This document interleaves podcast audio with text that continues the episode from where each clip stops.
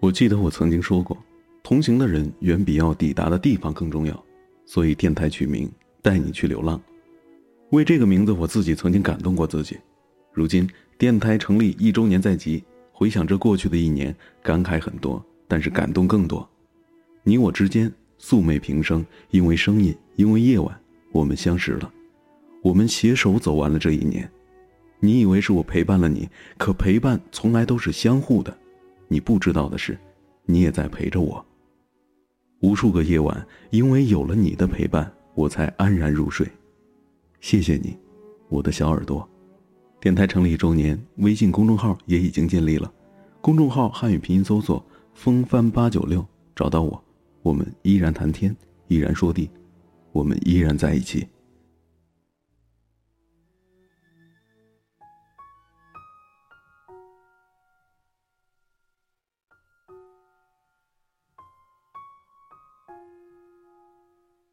嘿，各位小耳朵，这里是带你去流浪，我是风帆。节目互动，请汉语拼音搜索并添加微信公众账号“风帆八九六”，请一定记住是汉语拼音搜索“风帆八九六”。每天跟你说些你爱听的。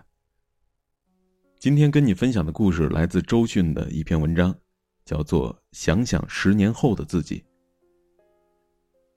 十八岁之前，我是个不知道自己想要什么的人。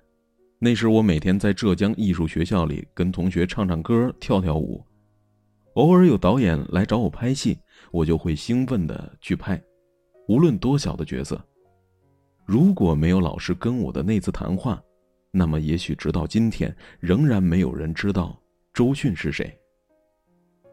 那是一九九三年五月的一天，教我专业课的赵老师突然找我谈话，周迅。你能告诉我你对于未来的打算吗？我愣住了，我不明白老师怎么突然问我如此严肃的问题，更不知道该怎么去回答。老师问我：“现在的生活你满意吗？”我摇了摇头。老师笑了：“不满意的话，证明你还有救。你现在就想想十年以后你会是什么样吧。”老师的话语很轻，但是落在我心里却变得很沉重。我脑海里顿时开始风起云涌。沉默许久，我看看老师的眼睛，忽然就很坚定地说：“我希望十年后的自己能成为最好的女演员，同时可以发行一张属于自己的音乐专辑。”老师又问我：“你确定吗？”我慢慢的咬紧嘴唇，回答道。Yes，而且拉了很长的音。老师接着说：“好，既然你确定了，我们就把这个目标倒着算回来。十年以后，你二十八岁，那时你是一个红透半边天的大明星，同时出了一张专辑。那么你二十七岁的时候，除了接拍各种名导演的戏以外，一定还要有一个完整的音乐作品，可以拿给很多很多的唱片公司去听，对不对？二十五岁的时候，在演艺事业上你要不断的进行学习和思考，另外在音乐方面一定要有很棒的作品开始录音了。那二十三岁的时候就必须接受各种培训和训练，包括音乐上和肢体上的。二十岁的时候就要开始作曲作词。在演戏方面，就要接拍大一点的角色了。老师的话说的很轻松，但是我却感到一阵的恐惧。这样推算下来，我应该马上着手为自己的理想做准备了。可是我现在却什么都不会，什么都没想过，仍然为小丫鬟、小舞女之类的角色沾沾自喜。我觉得有一种强大的压力忽然的朝自己袭来。老师平静的笑着说：“周迅，你是一个好苗子，但是你对人生缺少规划，散漫并且混乱。我希望你能在空闲的时候想想十年以后的自己，到底要过什么样的生活，到底要实现什么样的目标。如果你确定了目标，那么希望你从现在就开始做。一年以后。”我从艺校毕业了，老师的话从那天开始一直刻在我的心底。想想十年后的自己。是的，当我意识到这是一个问题的时候，我发现我整个人都觉醒了。从学校毕业之后，我忙于接拍各种各样的影视剧，我始终记得十年后我要做最成功的明星，所以对角色我开始很认真的筛选。后来我拍了《那时花开》，拍了《大明宫词》，我渐渐的被大家接受，也慢慢的尝到了成功的快乐。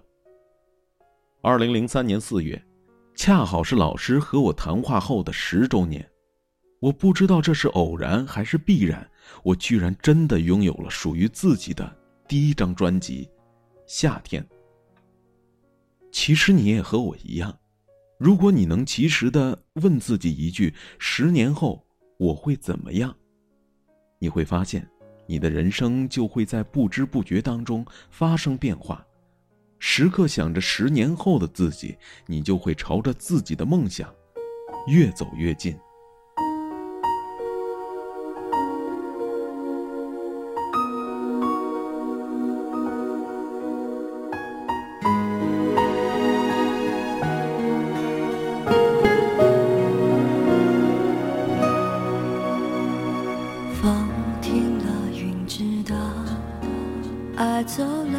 心自然明了。他来时躲不掉，他走得静悄悄。你不在我预料，扰乱我平静的步调。怕爱了找苦恼，怕不爱睡不着。我飘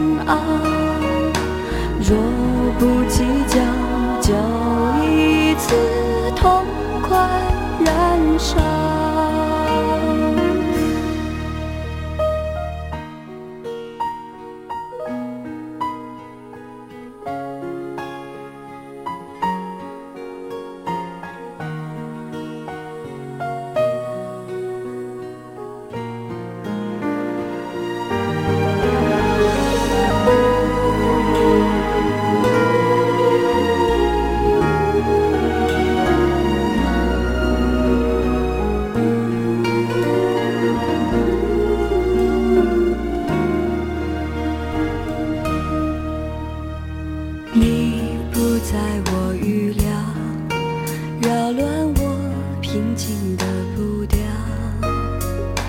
怕爱了找苦恼，怕不爱睡不着。我飘啊飘，你摇啊摇，无根的野草。当梦醒了，天晴了，如何再飘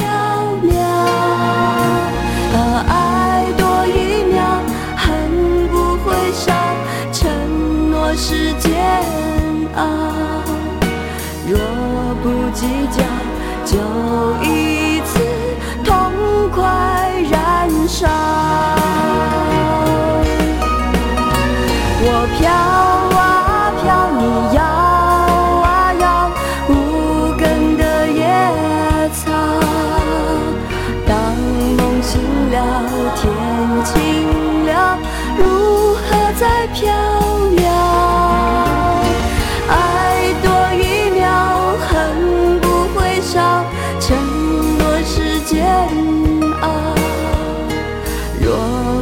计较，就一。